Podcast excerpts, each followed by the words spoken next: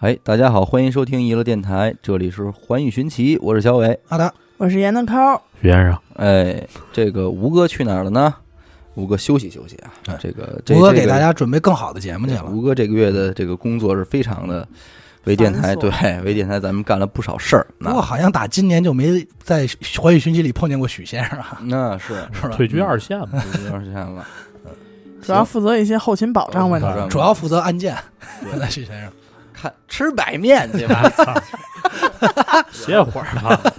哎，来来来，今天啊，咱们来聊一下这个二十四个比例这个事件呢。其实，在咱们的听众中啊，就是呼声一直是非常高的，对对吧？啊，经常会有听众就是发来私信说：“哎，你们什么时候能聊一下这个二十四个比例啊比例？”的事哎儿，，其实我们从这个主播的心态上来讲啊，就这类呼声特别多的事儿，反而我们也就不太想聊了，对对吧？因为这个众所周知，对知名度太高了。你比如说咱们这个白银案嗯，啊、蓝可儿案啊、兰可儿案之类的，蓝可儿怎么了？怎么了？人兰可招你是你这不尊重死者啊！我告诉你，我跟你说这个，一会儿小心某山峰电台给你俩举报了。我这个我这我蓝蓝可儿案啊这类的，就是真的是高频出现，对，几乎快就快每天都得说了，哎，你们什么时候聊一期这个，什么时候聊这这个，就是这个这内容是不错的，对吧？这些东西太过于人尽皆知了。对，就没有什么新的东西要给大家讲出嗯来，。即便是我们讲的话呢，实在就是也说不出来什么太过于新鲜的东西啊，嗯嗯，所以这种东西我们基本不碰。但是二十四个比例这个事儿呢，其实也处于这个范畴内的事儿，对吧？它也是这个类型的，知名度也非常高。可是近期呢，就是关于多重人格这件事儿啊，嗯，也是有了一些自己的新的思考和角度。虽然吴哥这一期没能到场啊，但是也是之前跟吴哥就是探讨过这种话题，，聊过这话题。嗯，决定咱们今天啊拿出来和大家一块儿聊聊啊。听众中如果有这个学习心理学相关专业的啊，或者从业者，也可以在这个评论里边多多的发表意见啊。但是轻点喷啊！哎，虽然这个事儿呢知道的人很多了，但是呢肯定也还有听众不知道。咱们还是啊从头到尾的给大家叨唠一遍这个好，二十四我也比例这个事儿。是听过，但是没细看。啊，对，我觉得大家好像都是这样就是你提二十四比例这事儿，大家都知道，但是说特细的，好像大家又不太那么的了解了。对这二十四个比例其实是一本小说的名字啊，大部分人其实通过这个小说也是才了解到这个事儿。嗯，而小说中的主人公比利呢，其实在这个现实生活中也是确有其人的。有原型，哎，不是李不言啊，你别说许梦 现在反应有点快快。我真没想到。嗯，他的真实名字叫做威廉·斯坦利·密里根啊，但是这名儿肯定太冗长了，我觉得后边应该还是有一名儿啊，应该没了。密里根点儿比利，可能哎所以咱们就还继续沿用他这个比利这个名字就得了啊。这艺名儿。哎，这个事儿呢，回到一九七七年的十月份嗯，其实挺有挺久远的了啊哦。在美国的俄亥俄州呢，就是连续发生了三起这个抢劫强奸案，有，有三起案件。你看这一下悬疑案件就上来了啊。那根据受害者提供的这个信息来看呢，这三起抢劫案的这个犯案过程和手法啊都出奇的一致。如出一哎辙。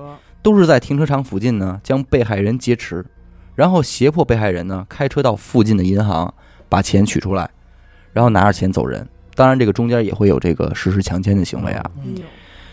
那这个整个过程呢，作案就非常利索啊，一点也不拖沓。那这么一说呢，我觉得都不用警察分析了，是不是？咱常听案件听众也能猜出个八九不离十。对，就这三起案件，肯定九成九他是一个人干的。对，而且警察认为啊，这个歹徒的作案手法这么熟练的话，那大几率应该也是有过前科的人，惯犯，惯犯。于是，警察以这个三起案件的这个案发地为范围，以受害者所描述的这个对方的体貌特征为参考呢，就拿出了一些曾经有过案底儿的犯人资料，嗯让大家辨认。说三位，你们看看吧，这里边有没有？常规逻辑。哎，结果还真是没费劲儿。这照片拿出来啊，嘁哩咔嚓，三位受害者统一就指认了一个人，说就是他，给点出来了。哎，就是他抢劫的我们。那这个人是谁呢？比利，也就是咱们今天要讲的这个主人公。男主角，嗯，哎，而且比利啊，之前确实也有过犯罪的记录，他曾经因为抢劫了他们当地的一个药店啊，而被警方逮捕过，坐过两年牢啊。但是即便如此呢，警察也都没有轻举妄动，还是准备再稳妥一点嘛，就提取了歹徒留在车上的这个指纹和比利留下的指纹呢进行比对嗯。啊，案底儿里这个指纹，这一对呢，证据确凿，指纹正是比利本人的。哎可以逮了，对，那这下甭说了，逮人吧。对，这这一下就是呼啦超，警察就赶往了比利家中，然后就是花篮钢崩就给铐走了。给吓了，啊，哎，那按理说呢，这事儿发展到这一步，应该就结束了，对吧？是啊，归案了，哎，警察办案神速，这个罪犯绳之以法，皆大欢喜了吗？送进去就完了。可是没完，因为这仅仅就是一个开始。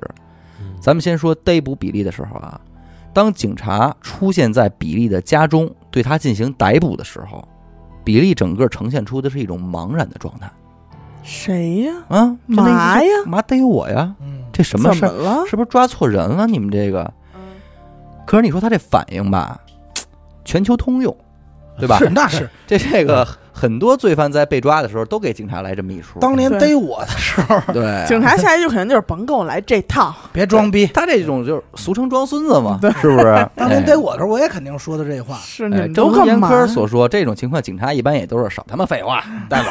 对，再一个是什么呢？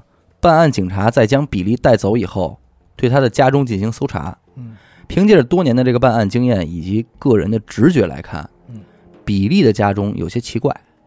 嗯，这所房子里似乎不仅仅只住了他一个人啊。团从伙作案，对从屋内的这个物品的摆放和各个方面来看啊，好像是有很多人都生活在这儿一样。嗯，但是资料上却显示着比利是一个人独居的。嗯，哎，于是警察就琢磨出说，这个可别是犯罪团伙的据点儿啊那，就对吧。哎，反正是动了这么一个心眼儿。那反过头来呢，咱们再说这个比利啊，他直到被带到了警察局以后，仍然是对自己的这个犯罪行为是矢口否认的嗯啊，完全不承认自己抢过劫。那警察这边审了审呢，发现也是什么都审不出来嘛，就有点烦了，就直接把他呀和另外一个犯人这个俩人一靠一块儿。啊，啊，装到这个车里就直接给拉到看守所去了。先先关了再说。哎，结果这车一到看守所，车门一打开，这警察傻眼了，比利那铐子解开了。哟，这警察就问另一个犯人说：“这他这铐子怎么回事儿？”这犯人说：“说这哥们儿行，有有两下，有手，艺，有把刷子，哎，这自个儿抠着抠着给弄开了。嘿，哎呦，这警察说说这也是虚惊一场，是吧？嗯这这得亏没跑喽，赶紧压下来，又给关在这单间里去了。嗯，结果关进去之后呢，这个比利就开始作妖了。之前这个人整个呈现的状态呢还比较平和，嗯，但是这一关进来，他这情绪就不稳定了，暴躁了，哎，变得异常暴躁，甚至出现了什么拿头撞墙这种自残行为。啊，警察一下说这不行不行啊，这个这这回头撞死这麻烦事儿啊，就给他穿了一个这个精神病人用的那种约束衣，啊，束捆上，束缚的，哎，给给袖子哎跟身体是连着的，给捆上了嗯，哎，结果过了一会儿呢，听这屋里呢没什么动静了，挺安静啊嗯。这打开门一看，又傻眼了。这比利啊，不知道怎么弄的，自己就把这约束衣给解开了，而且呢，还把这魔术师啊，还把这衣服团成一团儿，弄一小枕头垫头底下正睡觉呢。嘿哟，那他本事挺大的，那警察有点无奈了，说你这这百鸟游龙啊，这个啊是吧这？藏活啊，你藏活，你给我那来哪出呢？是吧？反正根据这些反应吧，这警察就终于觉得说这比利啊不太正常，不简单，不简单。通过观察发现，哎，你甭管是说这个精神上还是心理上吧，这说这你这指定是有点毛病。嗯，于是就找来了这一个心理医生，说跟他谈谈话，对他进行检检测。这心理医生也是说这个法医啊，嗯就是他们法医里边的心理科门的这个医生。嗯嗯医生上来就问啊，说那你叫什么呀？就问这比利，这比利回答说说嗯我叫戴维。先弄出一新人名来，哎，师傅说这得亏对面坐的是这个心理医生，对吧？这要做警察呢，就该给嘴巴了。上去大嘴巴就抽过去了。什么都谁什么他妈份儿戴维啊那谁戴维呢？心理医生沉得住气啊，嗯就是说观察坐在对对面这个比利，就发现啊，比利这个小动作特别多，嗯，一会儿抠抠这儿呢，一会儿挠挠那儿，有多动症言行举止就特别幼稚啊，啊，跟个小孩似的。嗯，然后就问说那个那戴维，你你今年多大呀？嗯这大卫就说说我今年八岁，马马上就九岁了。哎呦，哦，心理医生又问说那你是大卫的话，比利是谁呀？哟，心理医生还啊，真是他也只有这个问心理医生题问的挺妙，，对吧？他顺着问啊，也只有啊心理医生能这么问。哎，戴维说比利是另一个人，心理说那这比利在哪儿呢？这哥们儿就指了指这身体，自己的身体啊，说在这儿呢。哦，心理说那行，说那你能不能帮我把比利叫来，让我跟他聊聊啊，对吧？所以戴维说说不行，说比利一直睡觉呢，他不能出来。说比利一醒了，他就会自杀。哟，啊。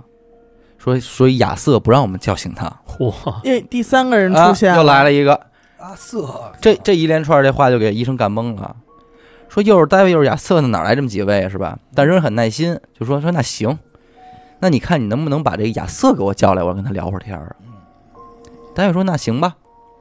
说完之后啊，这个大卫把头就低下了，低头了，这嘴里边就跟那念叨唧唧歪歪的，这稀稀嗦嗦稀稀嗦嗦，哎一请天地动，你也听不懂他说什么，就好像跟别人对话似的。然后呢，说着说着，忽然这一一抬头，亚瑟到了。人格转换，哎整个状态就是完全换了一个人。刚才这个戴维呢是言行举止十分幼稚的啊，小孩儿，而现在这个亚瑟完全不一样了，整个状态特别成熟，老炮儿，而且最重要的啊，你记住，咱们说了，比利是俄亥俄州人，嗯，而这个亚瑟是一口流利的英国贵族口音，嚯，哟哦，嗯，举止文雅。这亚瑟一出来呢，首先对状况是一脸懵逼，他先问这个是我在哪儿，我怎么在这儿？嗯，完，这心理医生就赶紧给他解释说：“如此这般，那般如此，所以你来到了这儿。”亚瑟一听呢，说这才安稳了一下情绪啊。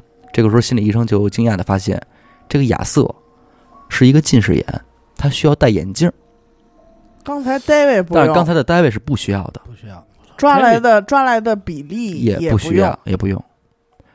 这在之前那几位身上都是不存在的。对这一块儿我就有点疑问。疑问，我告诉你，后边更奇怪的事儿太多了。当他听到心理医生打算叫醒比利的时候，就说：“如果你要叫醒比利的话，那必须经过我们所有人的同意。嚯，最终 BOSS，” 哦，我操！那这一话一说，这夸嘚儿，你们得有多少人啊？刚一说完啊，这脑袋就嘎噔儿又又低下来了。紧接着一抬头，叭，又换了一个人。这个人自称叫亚伦。听着像绞头的一个，这个亚伦跟其他人又不一样了。这个人就十分健谈，哎，和和气气的这么一小伙子。嗯，而且啊，亚伦是所有人里边唯一一个以右手为惯用手的人，剩下都是左撇，剩下的人都是左撇子，都是左手写字儿，而他是右手写字儿的。而且呢，他是所有人里边唯一一个抽烟的人，其他人是闻不了烟味儿的，一闻就咳嗽啊。而且这个亚伦还会画画，画的还不错，就是速写啊、素描之类的，有点本领，你知道吗？技艺高超，哎，这个亚伦一出来的时候呢，也是一脸懵逼，同样问这个问题，说我在哪儿呢？嗯，啊，这是怎么回事儿？心理医生又赶紧解释呗，解释呗哎又又是来一轮儿。我要是心理医生，这会儿就会问亚瑟去，对吗？哎，我说亚瑟说不知道，我说问戴维去。你这个呢，其实提到了一个问题，这就是他们并没有能够哦，还互相真是哈，传递到这个消对他们。其实并没有互相传递对。你瞅瞅，那从这之后呢，就开始一个接一个的换人，每个人的出场呢，也都是那一出，就是我在哪儿，我为什么在这儿之类的。啊除了亚伦以外啊，所出现的大部分人格其实都是比较内向的类型，嗯就不怎么爱说话。于是心理医生呢，最终还是通过亚伦了解到了更多的问题啊。他知道的还多点他不是知道的多，是他愿意说愿意说。哦，其他人就是你问，可能问三句，他回你一句。爱说话嘛，健谈嘛，嗯，据亚伦所说啊，说这些人格呢，都是共存在于比利的体内的一个空间。这个空间呢，就像一个方形的房子，房子的正中间呢，在房顶的位置，照下来一束光。那我们呢，谁站在这个光束里，谁就占据着比利的身体。此时此刻，此时此刻，对。嗯但是究竟谁来站在这束光里，要由亚瑟来决定。亚哎瑟说了算，亚瑟说了算嗯啊，所以他们每次切换人格的时候，低头喃喃自语的状态，其实就是这些人在互相交流，该谁由谁来占据身体。就是现在他叫你呢，你同不同意他？我去，哎，这方面的聊。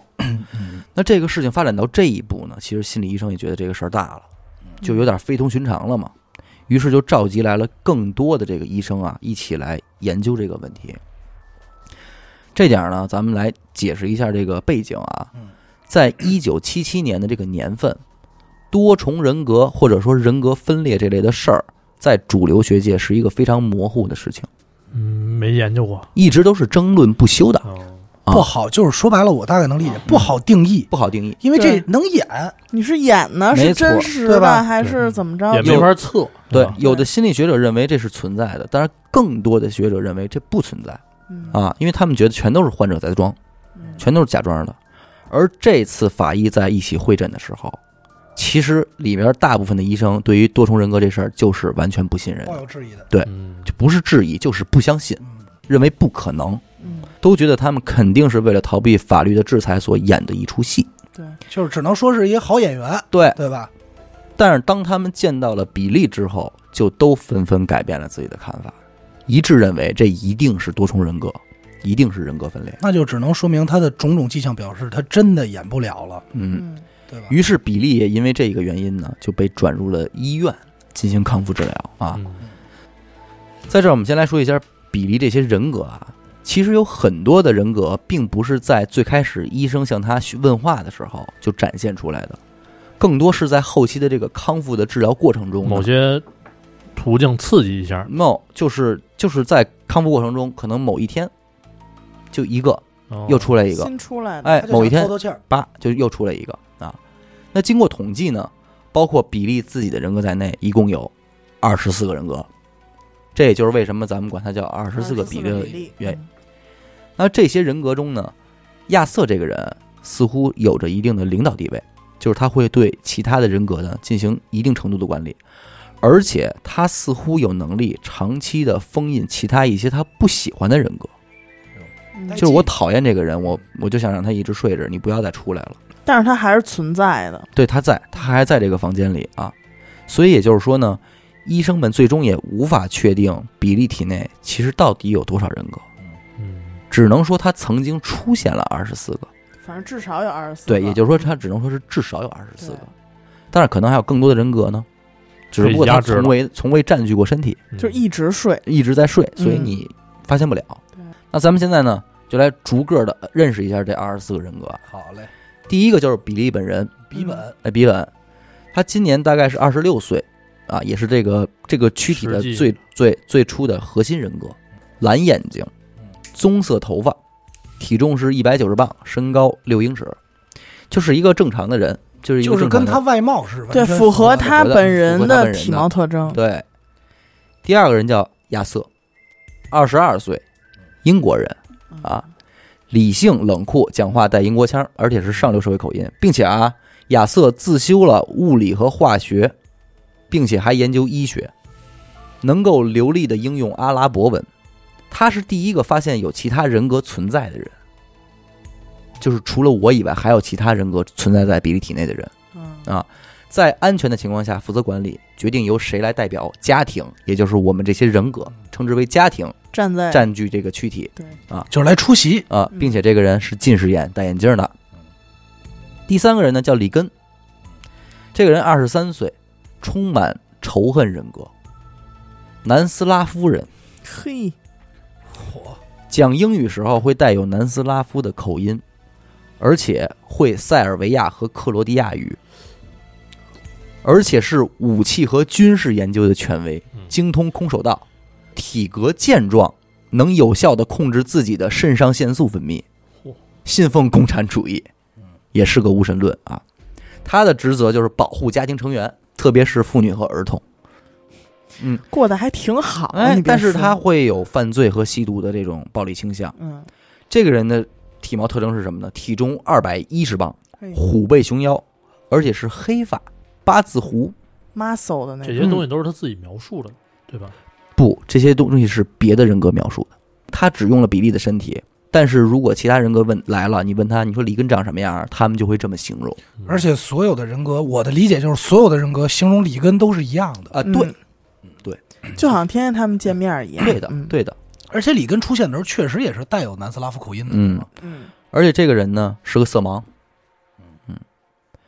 然后第四个呢，就是咱们刚才说这个亚伦了，他呢是十八岁，啊，是一个负责对外联络的人，就是说他这个性格嘛，所以他就会善谈、健谈什么的啊。然后整个的人生的态度就是得过且过，啊，但是会画画，但刚才也 听着都像我得过且对？吧？而且也说了，他这是一唯一的抽烟的人，你看看估计也是抽红塔山，对吧？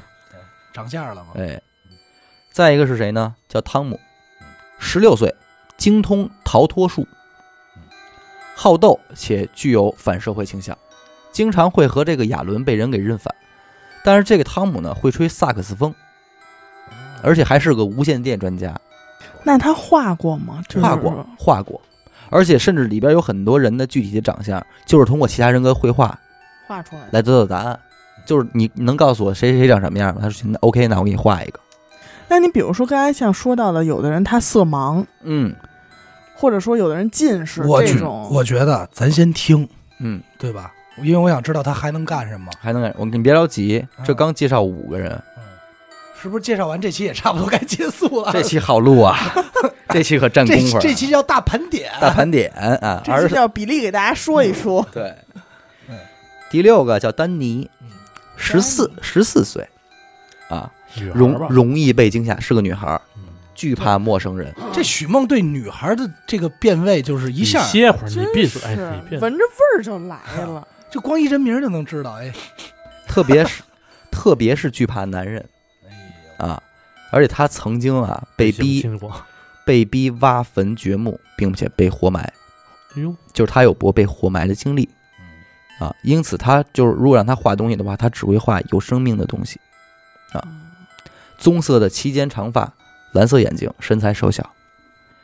第七个呢就是 David，，刚才咱们说他出现过，八岁，经常带其他人格承受痛苦，就一一该承受包，啊，该承受痛苦他来了。那、非常敏感，善于理解，但不能长时间的集中注意力，因为毕竟年龄小，嗯，那小孩儿。小 boy，嗯第八个啊，克里斯汀，三岁，嘿，小女孩，啊，英国的小女孩，有这个失独症，金发披肩，蓝眼睛，应该还是一个挺好看的一个小女孩儿，三岁有失独症是吧？嗯就读读读读书费劲是吧？嗯其实有一个我不知道啊，这三岁孩子能不能长那么长头发？能，三岁绝对能了。啊第九个叫克里斯朵夫，十三岁，他是克里斯汀的哥哥，哎兄妹兄妹，啊兄妹二人都到了。说话也是带口音啊，但是呢，他会吹口琴，啊，英国口音会吹口琴。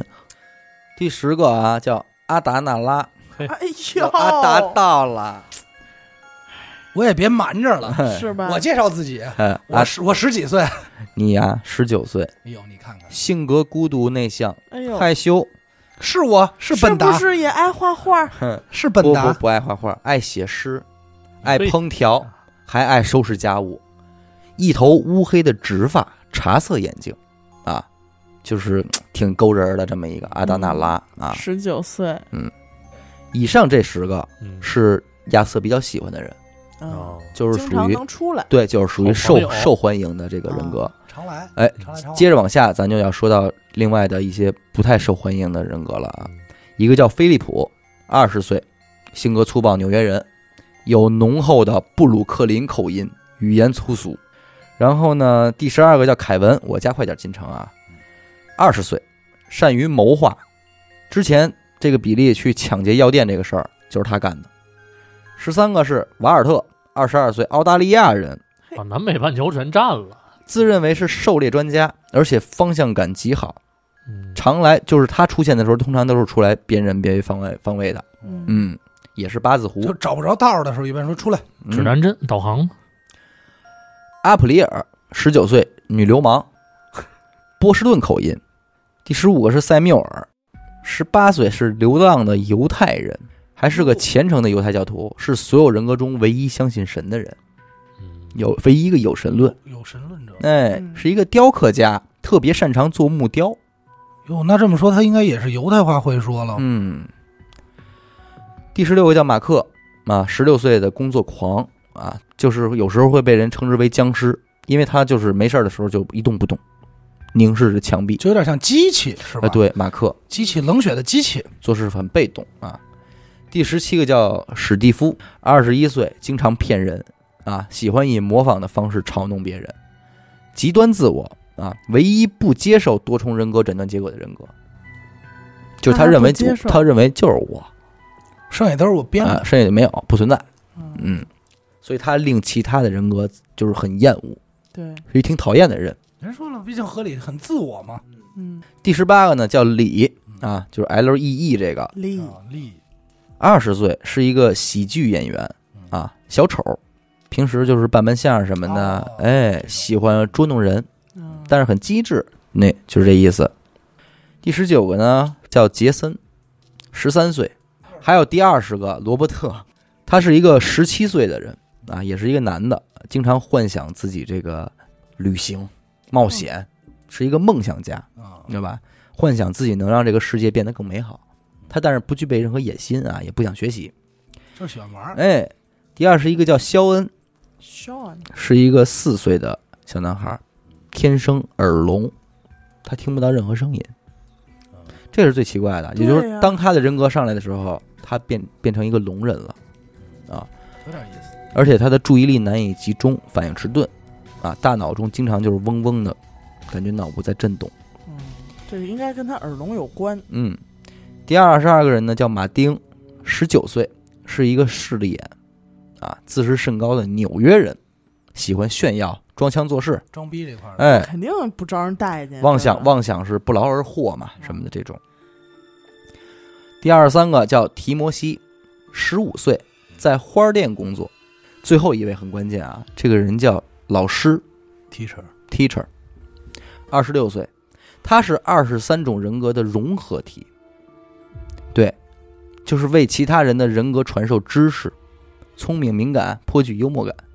他就是说，他是能够了解其他所有人格的记忆的。嗯，老师是最全的，但老师也是属于长期被亚瑟封印的，啊，对，老师也是不能常出来的，因为也属于不被喜欢的之对一嘛。他也是不被喜欢的人。当年在写这本《二十四个比例》这本书的时候，有很大程度上是依托了老老师的口述，才得以让作者找到了很多资料。咱们刚才说啊，在比例出现之前，大部分的这个心理学者都是不信任这种多重人格真实存在的。嗯，难道之前就没有过这种情况吗？其实啊，号称自己有多重人格的人之前有很多，但是可信度都不高。是啊这太容易作为一个逃脱法律制裁的借口了。首先是数量问题，有很多人他都是双重人格，那这就很难鉴别真伪了，对，因为你很容易呢，就是说去切换你的人格来进行假好编。好好编。演，嗯，就我瞬间我说我变严苛了，嗯。我就假装严苛就行了，因为我不好弄，行不行，不接受。嗯，对，就说这意思，我不是说让你对我做什么，对吧？哎，我也许梦许梦说我下不去，对我也不知道对你做什么，对吧？那就是切换人格啊，这个就很简单。对阿达就能演了。哎刘雨欣，请你告诉我，这是为什么？哎，我天天都在演。嗯，就是你只需要模仿好另一个人就可以了。，对，更何况有可能这两个人的性格，就是人格之间的性格，其实他并没有那么大的差异，对，对，那这就更难辨别了嗯，啊。但是唯独比利的这种情况，是让人不得不相信的。嗯这真没法演了。甚至他这个比例这种情况是值得深入研究的案例。二十四种人格啊，就是年龄相差甚远，男女老少皆有。嗯，就你就说，再牛逼的演员，他是否具备这个功能？对，能够游刃有余的切换他这些角色，并且不露一点马脚。你能记住这些人名以及对应的年龄和性别，我觉得就很不容易了。对呀，你要在一瞬间再自由的切换，我觉得这个更难了。更何况这里边很多人还有自己的特长。如果我们把这个口音这件事儿也算在特长里的话，比利的肉身年龄是二十六岁，你们觉得一个二十六岁的人有能力掌握这些特长吗？还会那么多种口音？不太可能。像刚才那个医学知识，嗯。呃，画画，画画、画画军事。军事、对，化学、医学，撬旅锁、行，嗯，撬锁，嗯？最关键的最关键的就是口音。其实我觉得这个东西咱嗯，有待商榷。我觉得。你有待商榷。因为知识涉及多了，你如果说你这么算啊，嗯。吴哥嗯。许梦。各方面，其实我我明白你的意思，就是他了解的领域多，对吧？然后口音这一方面呢，是你比如说他哦嗯，你说。哪儿的他都能学两句严苛哪，儿都但是没学没那么精。兄弟，这里有一个 bug，bug 那个年代的叫一九七七年。对，如果这个年代属于今天，嗯。嗯其实其实我也会抱有质疑。可能会更方便。对，对因为你去网上查一个南斯拉夫语的发音特色，这个人加剧模仿力，甚至于你到今天为止，比如说了，咱我就说嘛，你想学溜门撬锁，到今天你在网上能找着一些溜门撬锁的相关知识和一些冷知识，至少你说出这些冷知识，人觉得啊他具备这个能力，甚至你自己尝试。就是说，七七年很难想掌握，就是这一个人想掌握这么多东西，嗯对可能所需要的时间比二十六年还要长。对，我们先不把它当做一种人格分裂的病，嗯，我们就是说，如果这个人，一个正常人能否做到这件事儿？嗯。我觉得啊嗯，就是如果是真要往极端了说，嗯，就是不吃不喝不睡觉，我练呗。就是策划这件事儿。对对。我策划人，但是嗯，你别忘了，他还有那么多缺陷，这事儿没法解。对而且抽烟、近视眼各方面色盲对，你说到这儿，我就其实问题也就来了。嗯，你说一个人他能就是改变你自己的精神状态，或者呃表面部表情、精精神神态，上的东西，但是你生理上的东西，我跟你，说，无论是医生还是法官还是警察，他们其实更看重的是什么？是口音。对口音这个东西你不要小看，口音不是说你学会一句方言可以，你就代表你学会了口音的。对，确实，嗯，只要你在这个人格内，理论上我让你念《唐诗三百首》，你应该都是带口音的。嗯而口音这个东西是其实是最难去学的特别对的。咱这么说吧嗯，口音虽然可能能听懂，但是口音其实在某种程度上代表着一种新的语言，嗯对，它理论上就是一门新的语言，对，这也是一个主要的依托。就是许梦其实是这样，就是我我曾经想过一个问题，就是说我本人具备一个具备了一个能力，就是我可以让我一直保持近视，嗯，就是是我是能调我自己的焦距的。焦距的嗯，但是可能很多人也会啊嗯，但是我不知道，因为我没碰见过。嗯。就是说，比如说我现在此时此刻看你们，你看我眼睛没有任何变化，但是我就能让保证让我变成特别虚，嗯，然后我也能。对，让我去佩戴某一个度数，而且我能控制在卡在这个位置上，嗯。就不对焦，能控制多久？呃，就就能挺长时间的，来，我眼镜儿给你试，就是我能调到。你，这身身体你受不了，对，但是我能就是我能时间长长度调到，所以就是说，我觉得身体器官，换句话说，这些很好演，嗯嗯，对吧？咱假设假设啊，就是他身体机能就是到这块儿，他就是听不见怎么着，那我们也能理解成是一种神经的病症、嗯，病理，嗯就是他此时此刻关闭了这个器官关，闭了。嗯对吗？嗯对吧？就是哑巴了，就是突然聋哑，就是我关闭了，嗯，对但是？我觉得，你说如果一个人说他是聋子，你不嗯会试他吗？对就是你不会在背后逮他一下吗？对呀，对吧？但是在你他如果逮他的时候，他就真的听不见啊他。纹丝儿不动，嗯其实这里唯一一个 bug 就是刚才他在说的时候，我在想一个问题，嗯就是你说一个正常人啊，能不能做不同风格的案？嗯就是犯案，嗯，咱们就以杀人，咱们讲过这么多是案件了这样的，，就是如果比利的这一切是一个巨大的阴谋的话，我觉得他的阴谋只为了抢劫，这是不科学的，挺没劲的，对吧？这个是不科学的。没错。嗯没必要，对，所以说从结果上来讲啊，这个医呃医生们对他这种行为的判断也认为是不不科学的，所以也就不由得不相信这件事儿了。没办法佐证自己了。对，包括法官在内的所有人也都完全信任了这个比利的多重人格疾病啊，故而并没有追究他的法律责任。嗯，但是呢，要求他必须接受封闭治疗，直到这个完全痊愈之后，才能回到社会里去啊。那么这个比利是如何形成这么多的人格的呢？其实这个要从这个比利的自己的生活经历来说。这个比利是一九五五年的生人，那父亲呢是一个不知名的这个喜剧演员，然后母亲呢是一个夜店歌手，但其实都是混饭吃的那种，根本不是什么明星啊。但是你能从这里边看到他某些人格的影子，嗯某些人格的影子，对对吧？啊，然后呢，在比利出生的时候呢，父亲相伴随的也就失业了，生活呢也就开始十分的堕落。就他爸爸这个人啊，嗯，每天就是酗酒啊、赌博呀、这些事儿。再到后来呢，父亲由于无法承受这个生活的这种不堪啊、压力啊什么的，自杀了。嗯，这一年，比利只有三岁。那他的那人格是谁？克里斯汀，克里斯汀，嗯，他的母亲在这之后呢，又结过两次婚，但是继父都对他很不好，就打骂，基本上属于家常便饭了啊，而且算轻的。其中他的一位继父啊，曾经在他很小的时候对他实行过鸡奸行为，啊，对猥亵过他，我觉得应该肯定会有，而且不止一次，知道吧？这是一个长期的他的经历，嗯而他的这些人格呢，就是在这些的经历过程中逐个出现的。嗯确切来说就是一步步分裂。对，比如像汤姆这个人格啊，就是因为比利经常遭到继父的这个捆绑和囚禁，动不动就给他捆起来了，所以汤姆这个人格就出现了，因为他擅长于逃脱嘛。嗯，啊，就是每当出现这种情况的时候，汤姆就会自动的出现来化解这个眼前的这个困境。嗯这也就解释了为什么在最开始的时候，比利为什么能自己解开手铐和约束衣了，你知道吧？嗯？对，但是其实啊，比利自己是并不知道，就是他自己拥有这么多人格这件事儿的。嗯所以他的生活呀，一直都有一种这个穿越的状态，嗯明白没有？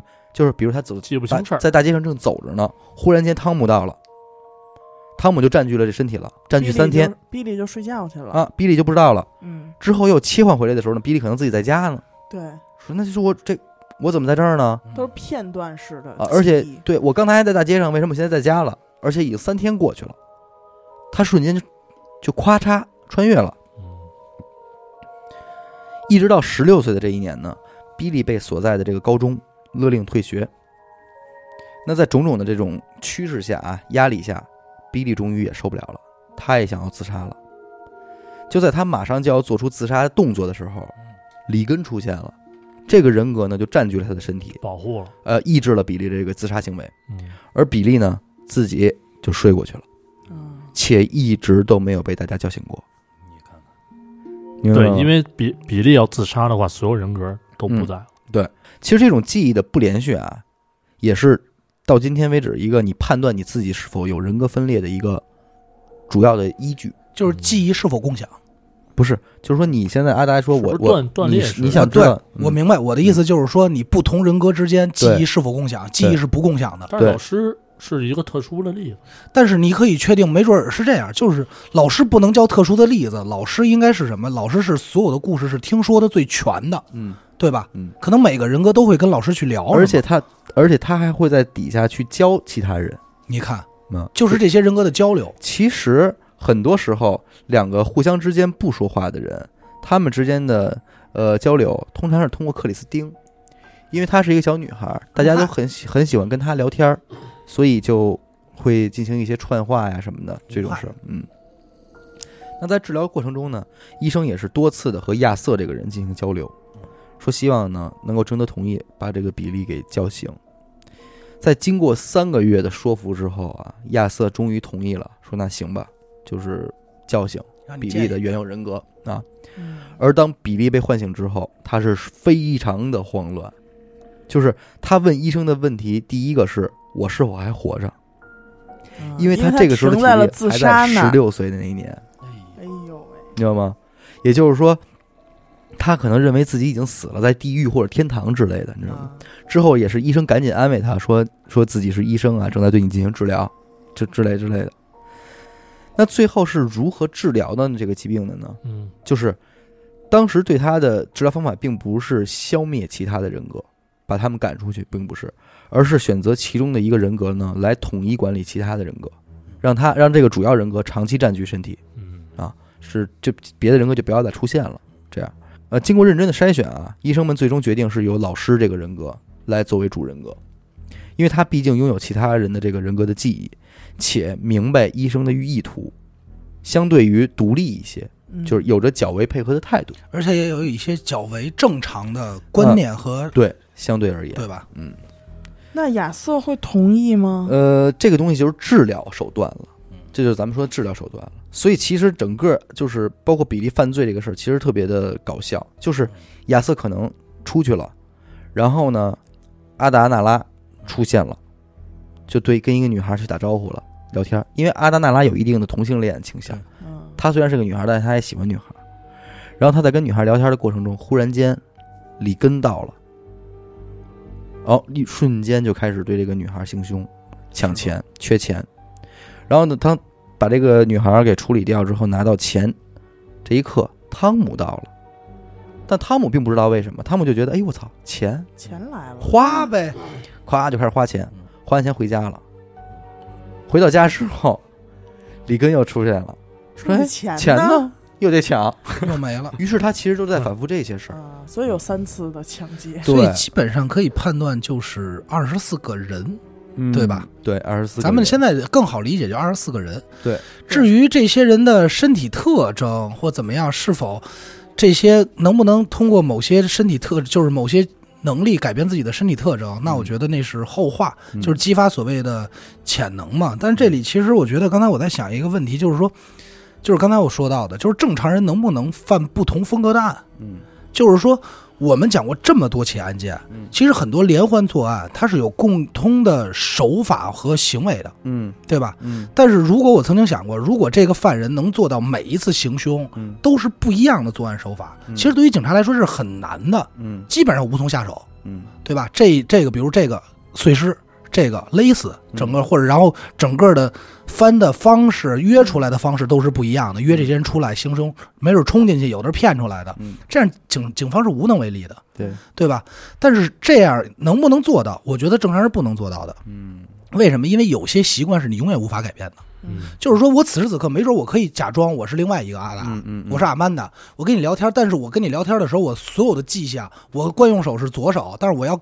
因为我就是左撇子嘛，惯手是左手，我就强行改变我成右手。任何习惯，比如抠抠这儿啊，这个是很难的，对。对，这个是需要就是非常高的那个，而且在这过程中，我还要跟你聊天，我要表现的很自然。还，要说是家乡话，对，家乡话，嗯。嗯。对吧？这这简简直太难了，嗯，简直太难了。嗯。对对对。太难了，所以刚才我在想，你说这是不是超人？我就想到一个问题，你就是说，甭管是习惯也好，语言也好，怎么着的，嗯这个人他的大脑控制能力是不是就比一般人强，嗯。嗯，对吧？嗯。就是超人嘛。因为人人体整个所有就是最主导的还是大脑。嗯。那如果说他能做到近视眼、听不见，嗯。甚至于改变一些口音、其他的一些方面的话，嗯。那他是不是大脑就主导了一些神经，嗯，对吧？嗯。自动关闭，而且咱们开今天说的这个比例这个情况，它属于是人格分裂范畴。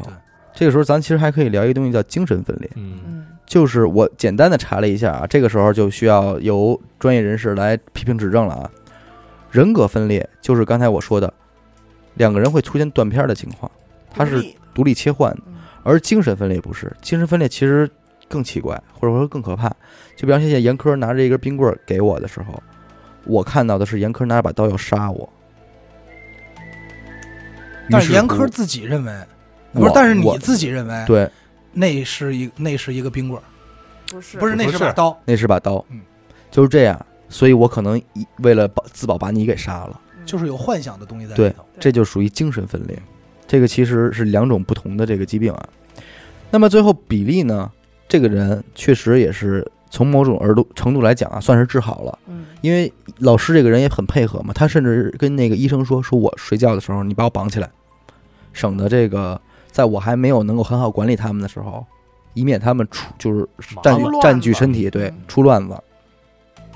那经过一段时间的反复测试呢，发现确实老师已经管理这个肉体管理的非常好了，于是呢，就按照治愈的这个原则让他回归社会了。但是出来之后的比利啊，通过一封信得知了父亲当年的自杀是因为母亲的不忠哟，就是母亲在跟他父亲就是结婚的时候是经常出轨的，为什么要给他一封信呢？他不是给被给啊到的，他是被他自己找到的。知道吧？哦啊，而再次受到了刺激，就其实结果也并不是很好，就是他可能之后的情况会比那个二十四个人和时期还要严重。更糟糕。对反正最后是比利这个人在二零一四年去世了，享年是五十九岁，哎，比阿达多活四年。你去歇会儿，这里没我事儿，啊，就是就是这就我觉得还得比他少活四年。对，我也没杀人，没犯法的。这里边很奇怪的东西非常的多，对。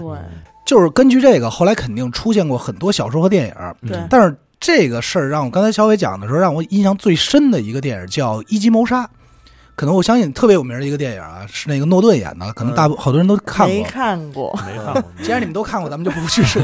没有，大概讲的是什么啊？就是说它是一个悬疑片，就上来找着一个诺顿这个等我先植入一下啊，现在已经进入了俗人观影环节。啊，对对对，那个我可能记不住了啊，因为我也就看过几遍。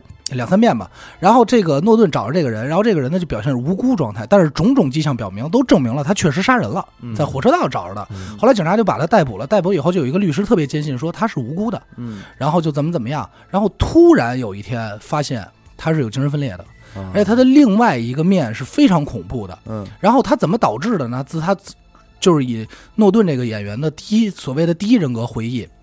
主人格回忆嗯。说：“我控制不了他，他很有可能就突然占据我的身体了，而且我根本不知道。嗯。而且就是说，他还做过什么？就是因为我被什么这个教主强奸呀、嗯。被迫逼着我们去，哎强奸别人。听说过哎，是吧？哦，我虽然没看过这电影，就逼着抖抖音推过，是吧？啊？就逼着我那还有可能，就逼着逼着我去做这些事儿，他自己说说说说，直到后来突然有一天，一个这个应该是这个所谓的律师吧，拿摄像机拍他的时候，说怎么样想记录帮他翻案，突然他的另外一个人格出来了，就是所谓他长期压制的那个人格，那个人格就像疯了一样攻击他，后来就认定他被判了一个所谓的无罪，因为他是双重人格，那个人格犯案嘛，但最后在监狱里的时候，嗯他展现出来他他他就跟那个律师说谢谢你啊，嗯哦，律师给他出的主意，不是，他说的是什么？其实那个无辜的人格才是我的附属人格，那是无辜的人杀的人，不是主人格杀的人，我没你根本猜对。过，就是这一切，就是堵你，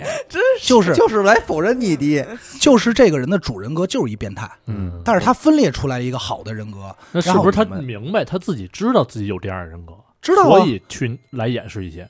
不是他不是刻意去掩饰，他确实有精分，就就是就是那个人格分裂，嗯。但是只不过他把他的第二人格，所谓的第二人格，在你审问我的时候放成了我的第一人格，嗯，明白。我以为是律师会去刻意引导他说嗯。你得说你有会。说的对，这，你说的对，对，就是因为咱们嗯从小听的最多的一句话就是“我精神病，我杀人不犯法对，我有这 儿对吧，我有这儿，我知道，但是实际上，在美国法律和现在包包括现在很多法律面前，这些手法已经医生专家面前已经太拙劣熟了。透了啊，对，对熟透了，就太拙劣了跟说你们为什么抓我一样嗯。拙劣。少他妈废话，对对对，就类似的影片很多啊，包括什么这个致命 ID，嗯。也是讲的是一个精神分裂，然后他就是，但是他以故事形式讲的，就上来这个人就是他告诉你一个在一环境里有几波有几个人分波来的，有的是独自来的，有的是俩人一组，但是他们都在晚上就是出事儿了被杀了，然后这帮人盘了一下，发现自己都出生在五月十号，嗯就很诧异，最后杀杀杀杀杀，最后剩下了一个谁？剩了一个小孩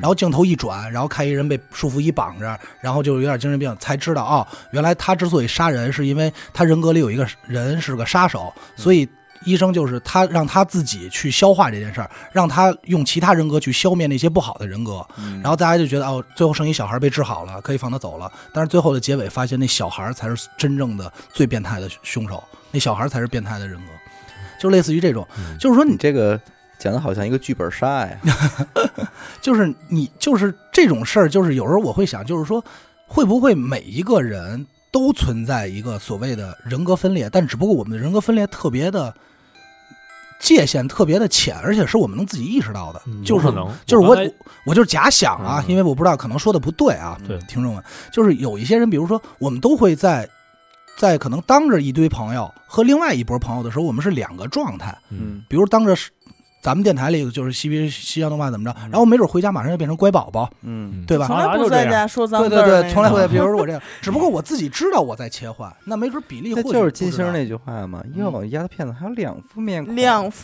面孔，嗯。那会不会只不过他不知道？这是当然了，这就是我的脑洞一个揣测啊。我觉得这个咱们都不能称之为人格分裂，对，这个嗯就是你什么时候干什么事儿，这叫眼力见儿，这可能这叫没眼见是看不出的 leader，这叫眉眼高低，可能对是，嗯。因为我看过一个，就是呃，《天才在左，疯子在右》那个作者叫高明嘛，他写的一本叫《催眠师手记》。嗯。他在这本书之前用很短的篇幅，大概其说了一下这个二十四个比例的故事，嗯嗯然后呢，又转到他这一本书，他这一本书都是在讲一个人。他接触的一个患者，嗯。呃，给他做催眠呀，然后他就是他身体里边大概有那么十几个人格，然后呢，就他据一些人格说，他们是住在一个楼里，嗯。就一筒子楼，然后一层是一个大厅，啊。每天都有人坐这儿值班儿。明白，啊。它其实跟这个二十四个比例差不多，大同小异。嗯。嗯。但是你看这事儿，我觉得很奇怪，嗯。就是我们咱们今天在提人格分裂或者精分这种词儿的时候，我们感觉就是特正常，对，甚至于生活中调侃就是说，哎呦，他可能有精神病啊嗯或者人格分裂，嗯。就感觉挺正常的，对吧？但是你想到这件事儿砸瓷实了，居然是一九七七年，嗯。对。就是其实是一个挺近的事儿，对。就一直我认为人格分裂应该特别久远就有嗯。那之前为什么是之所以因为没有被定义，还是说因为比例这个？所以，我今天就要以一个没有文化的娱乐电台的、经常录灵异的人。没怎么看过书的人的角度啊，来胡说一下了，各位各位心理学的人不要着急啊，别喷我啊，我开始瞎说八道了，爱听啊听的那种了。这会儿现在不是小小薇来了，小薇来了啊！我跟你说，我这样我跟你说那个，就是说人格分裂或者什么多重人格这种词儿是谁定的？嗯，我我这东西其实特别细思极恐。我有我跟你说啊，第一，他们切换人格的时候，那个那个状态是低下头喃喃自语。嗯。你记住这个画面啊，然后你再赶紧回去听一下《几谈几谈身《几台神秘灵异事》事》里边的某些画面啊。对，最重要，的是，我告诉你一个更可怕的点啊，嗯，他们所有人格停留在比利的体内的时候，年龄是永远固定的。对，你知道这意味着什么吗？知道。阿达，你知道这意我不听味着什么吗，我不听，我走了，你们录吧。你知道这意味着后半程没我了，听众们。他们的年龄是固定的。咱们咱们某一期我不知道我忘了是到底是九坛还是十坛了，嗯，十坛，你应该说十四坛，因为十四坛是付费 呃，好像是十四坛神秘灵异啊，开玩笑啊啊。好呃，好像是十四坛灵异事或者是十一坛神秘灵异事，嗯。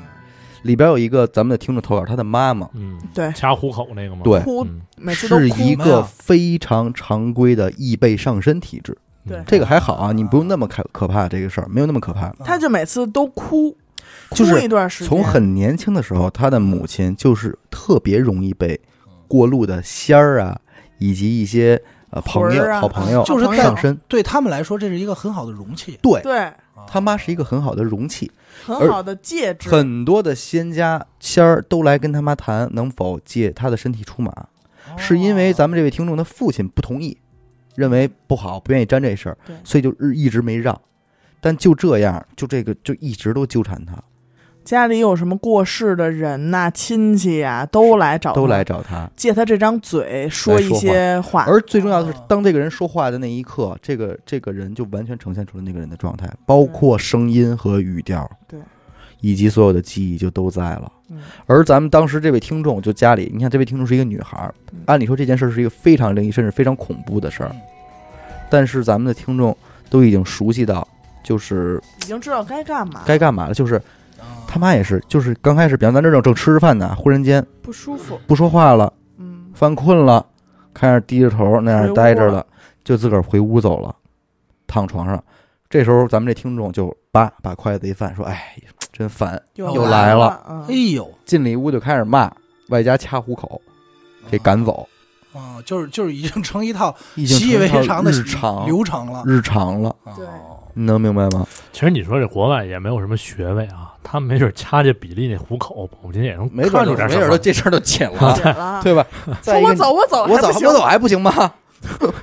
这没真没准儿。还有你在想，咱们上一期嗯咱们上一期灵异特辑，我的姥爷会画符。姥爷，咱们就说这舅舅嗯，去隔壁之后，对，马上回家以后马上马上就被上身了，换了一副面孔，换了一副面孔。然后姥爷是怎么做的？也是常规操作吧？咱们在灵异里边多次说过，对叭摁倒在身上，满身摸，再找一个鼓包。最后在腋下的位置找到了这个对鼓包，，通常这种鼓包就会在腋下呀、胳膊肘啊、膝盖窝啊这种地后儿，背啊，叭一下掐住了。走不走？走不走？不走我就扎扎死你！死你，你要不走就扎这鼓包。嗯通常的话，对方都会服软，嗯，然后就离去了。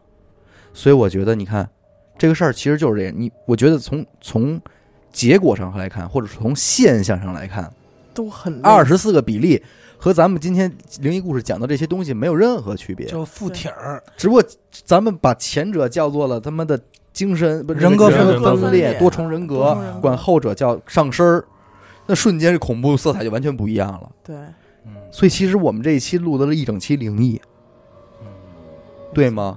他凭什么知道？你告诉我，一个一九七七年在俄亥俄州的人，他根本就没有离开过那地儿，他凭什么会南南斯拉夫口音？他凭什么会澳大利亚口音、嗯，英国口音？他不科学，他没有道理。其实这里最最不能理解的就是人格之间的对话。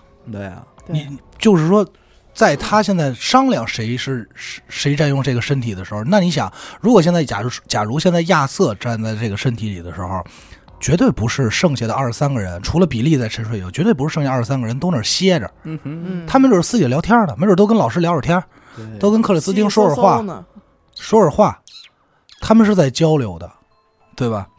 那你其实这么想，我还想一个，那你其实咱聊过轮回那一期嗯《欢迎寻奇》，嗯。那你想那个轮回村，那我能不能理解就是，比如说啊，就是一个所谓的你所谓出胎不晕，嗯。入胎入胎晕，就是一下注入了二十四个灵魂，嗯。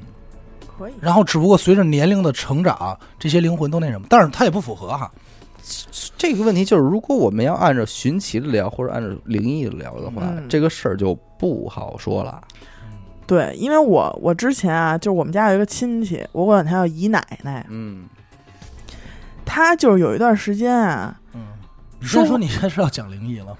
是微灵异，啊，不害怕小灵灵那小小灵灵嗯他就有一段时间啊，突然说话就变了一种口音。你想，他是一个从小生活在北京的人，嗯他突然就是变了一种口音。他不是说我最近我新学了一个佟湘玉口音这种，啊我新学一韩娟，不是，嗯，是 everyone，就每一句我先话问一句，是不是家旁边搬来东北人了？没有，而且是不是这种东北口音？东北口音是很容易很容易传染的嘛。他当时掌握了河北省高碑店的口音。哎呦，这么具体还为什么这么说呢？因为我奶奶就是河北河北省高碑店这个嗯人，移民啊呃，移民过来的，啊我也算是一个混血。Yeah yeah，京高混血，对。但是我那个姨奶奶从来没有在那儿生活过。嗯她跟我奶，我奶奶后期我也没有听出他有什么高碑店口音了。嗯嗯嗯然后呢，就是根本不可能被他接触到的一种口音，现在他已经掌握了，而且句句话说的都一在点儿上，一听就是那味儿，嗯，纯纯，嗯，很纯。你说这是怎么回事儿？也没法说呀。还有高哥，就是咱们这儿玩乐队嗯高哥对给讲的那个，对那叫什么？谁？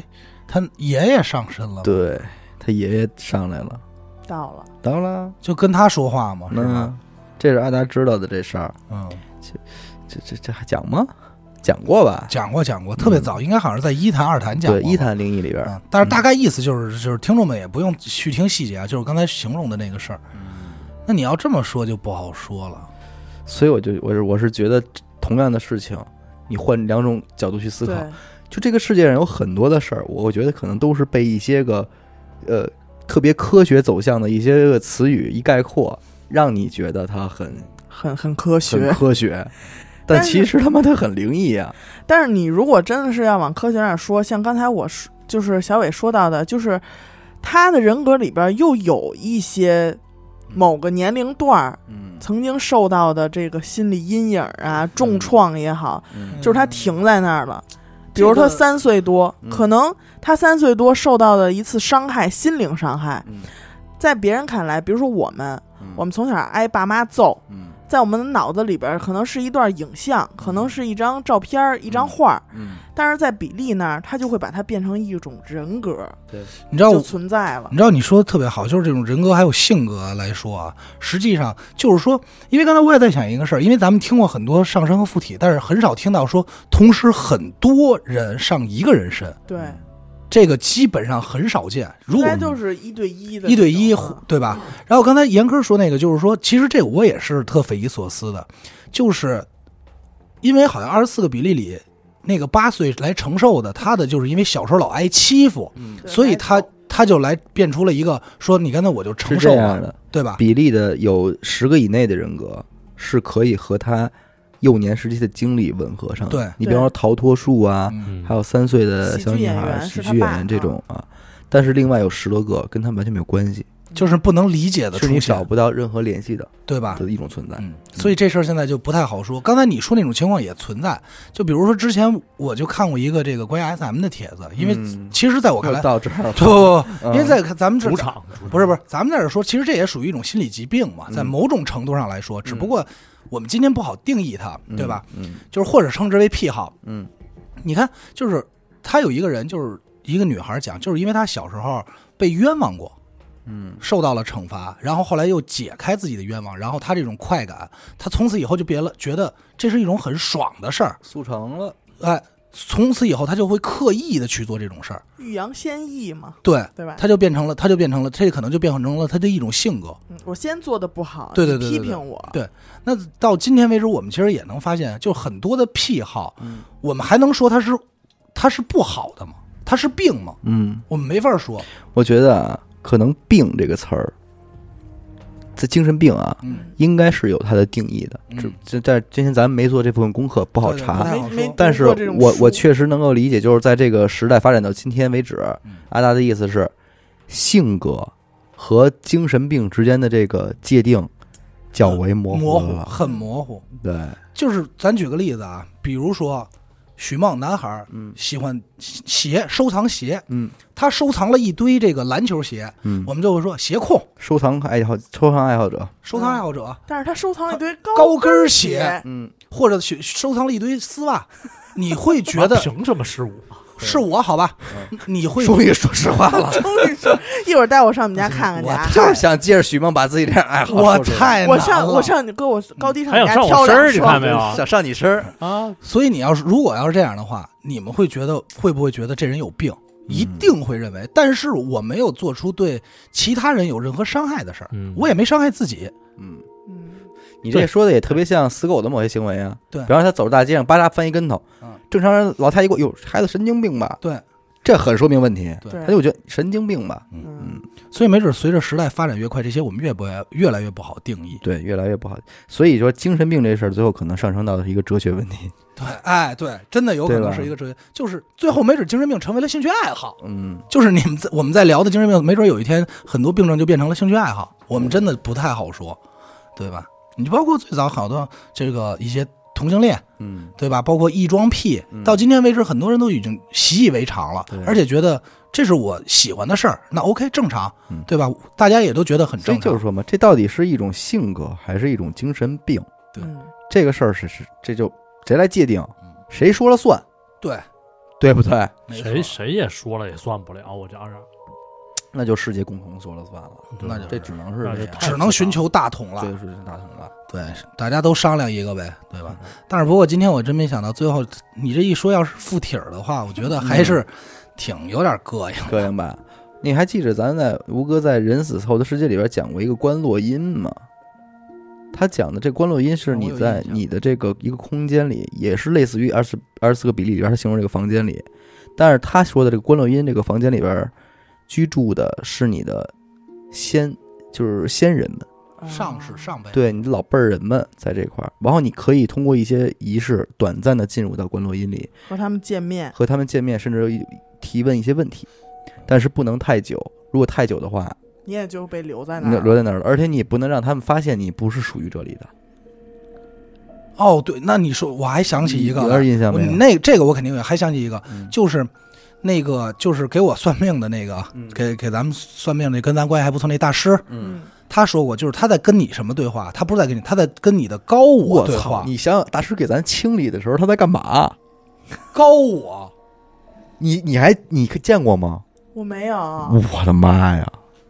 真的，我操！我现在你看我鸡皮疙瘩已经起来阿了，达那眼神都不对了。不是我真的鸡皮疙瘩起来了。同反灵异了啊！没有没有没有，不是我真的我真的鸡皮疙瘩现在起来了，因为你想，你知道大师，你先听我大师每次给人清理的时候，那个状态，你先别比例你先别说比例怎么样，大师在跟高我所谓的高我是什么？嗯我后来听半天我才明白，可能有有专业的听众啊，嗯大概意思就是你所谓此时此刻你之上的你，嗯它类似于接近于你的神职，哎呦，我打了一尿激灵。真的就接近于你的神智。然后他会怎么着？他有时候就是说，你就是说你的很多行为是高高我控制的，嗯然后你再去想，那在你去再去想附体容器，嗯你再去想大师去清理的时候，就是拿一个坠子，然后自己那儿对话，呃，怎么着，可以吗？不可以，行吗？啊，啊，真的是这样，你以为呢？那你要这样，我就想到一个词儿，嗯我记得忘了在哪儿看的，是什么？就是说也弗洛伊德呀，什么嗯自我、本我、超我。嗯，他大师清理的时候特吓人。对，所以也就是说，你那天张路阳也在，张路阳阳吓坏了，嘴一直撇着这样。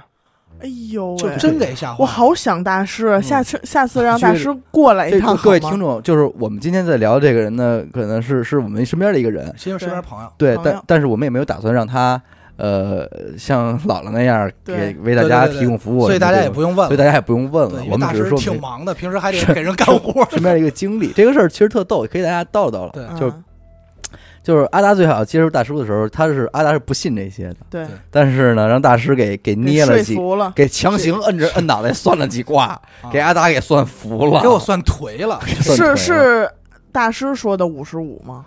没有，大师也提到五十五了，你怎么服他？是，这样，嗯。是这样。那会儿就是因为我说我其实不太信，但是你当你知道这人，你总想试一水，嗯，就那你说说吧。嗯。然后大师也说也表示说，因为就是我们俩干活认识的，然后吃饭嘛，然后大师也说说说你要不别给你算了，嗯。我然后我说来呗，嗯，我那会儿正好说是不嘛，正好正好那会儿我渴渴望求爱情，就不嘛啊，然后大师说了一些时间节点，然后当时我其实还挺不屑的。然后后来大师形容了一下我的人这个性格，操操心心的什么的，是吧？就开包玩笑括包括家里人的事儿，对，包括家里人的事儿。然后因为我跟大师太不熟了，微信都没超过十句，然后我然后我就沉面基了，然后我就沉了，嗯，是不是都聊 QQ 啊？以前 然后我直接就沉了。然后包括我也问了，说这个五十五，这大师原话是这么说的，说这个说说，大师他一说五十五样没，大师一开始不屑，不屑说谁给你算的呀？说怎么能这么具体？开玩笑说你不，可能，你别瞎说了我来给你。看一看吧。呃，完是啊，大师就开始看了，看完之后说你别说你这五十五，没没有，大师不是这么说。大师说说说你先别信那些，但是我可以告诉你，五十五那年你应该注意点什么嗯啊？就是说别别别掺和，开车，别开车，别掺和朋友的事儿。人大师是这么说的，对所以人大师说我能活到一百五十五，骗自己吧哎。呀，其实不过这种就怕算算，就是你之前可能被算过，嗯，但是你这次算和之前算不谋而合的时候我，跟你说啊，他说这些对我来说都不重要。嗯大师只说了一个事儿，让我觉得大师准。大师说一路电台不错。这 大师说的啊，我们这操，这可不是人类定的论了。对啊，我们这有上边人说话，说一路电台能不错。我说哟，你别说，你说是是，说这大师人实他挺就把我实在的，啊他就把我这五十步给豁出去了。啊吗，这是挺准的。啊，阿达说了，我我我，他跟我说这事儿的时候，我都没敢问阿达。我说你问没问我一个？因为你也知道咱不爱算命。特别不爱。万一大师说你们这一个电台啊，三天还有三天对，就 say goodbye 了，我我不爱听听这个。然后我就侧面的，我还那天抹不丢的试探性的问阿达，我说你没问问那什么？对，问那个，他说问了，我说不错，我说我要我要我要说不好啊，我要是不好啊，我就跟你说我没问。对，他就这意思。然后那个，而且不光这一个，对，之前还有一个人，他们球队的一个人的媳妇儿也给掐过一个电台。对，你说，哎，也就是也不错，那是塔罗说不错。咱咱们这要走这这人都实在，都实在，都灵，这人。都是有什么说什有什么说什么。你们这帮是人啊，有有一说算一个。实事求是。有一说一，不过回过头来，咱们说大师给人算这事儿，那天就在隔壁这屋，呃，先给阿达算的是吧？我在这屋待着呢。因为小伟那会儿剪节目呢，我跟大师闲聊，我说你帮我看看，因为不是老说这个说这个姥姥说能看嗯有没有吗？脏什么的？对，我就问了一嘴，我说我有没有啊？闲聊，嗯大师说我给你看一眼吧，嗯拿出一个挂坠钥匙链那挂坠儿，挂坠儿，因为大师说说我没带那东西，但是这也行。嗯然后他说等我看看。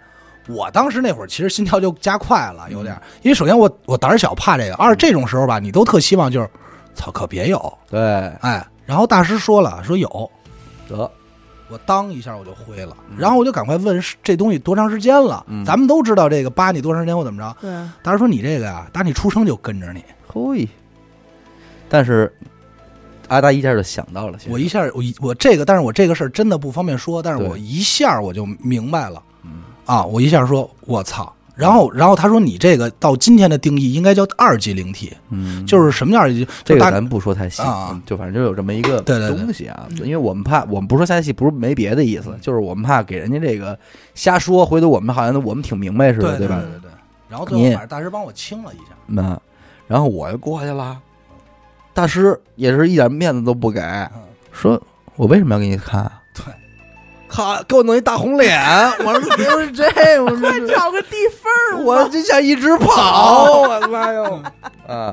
最后我说哎，好吧，好吧，大师性格那样，你也知道。大师。就是不禁求，你知道吗？大师性格特别好，嗯大哥，大师，我我不是那那确实那天我跟大师第一次见面，啊，而且第二句说话，对是我觉得我确实有点唐突了，第一句有点是太不要脸了。有点唐突了。第一句是来了啊，嗯然后第二给我我也看看吧。啊，给我也看看吧。我为什么要给你对看？我为什么要给你看啊？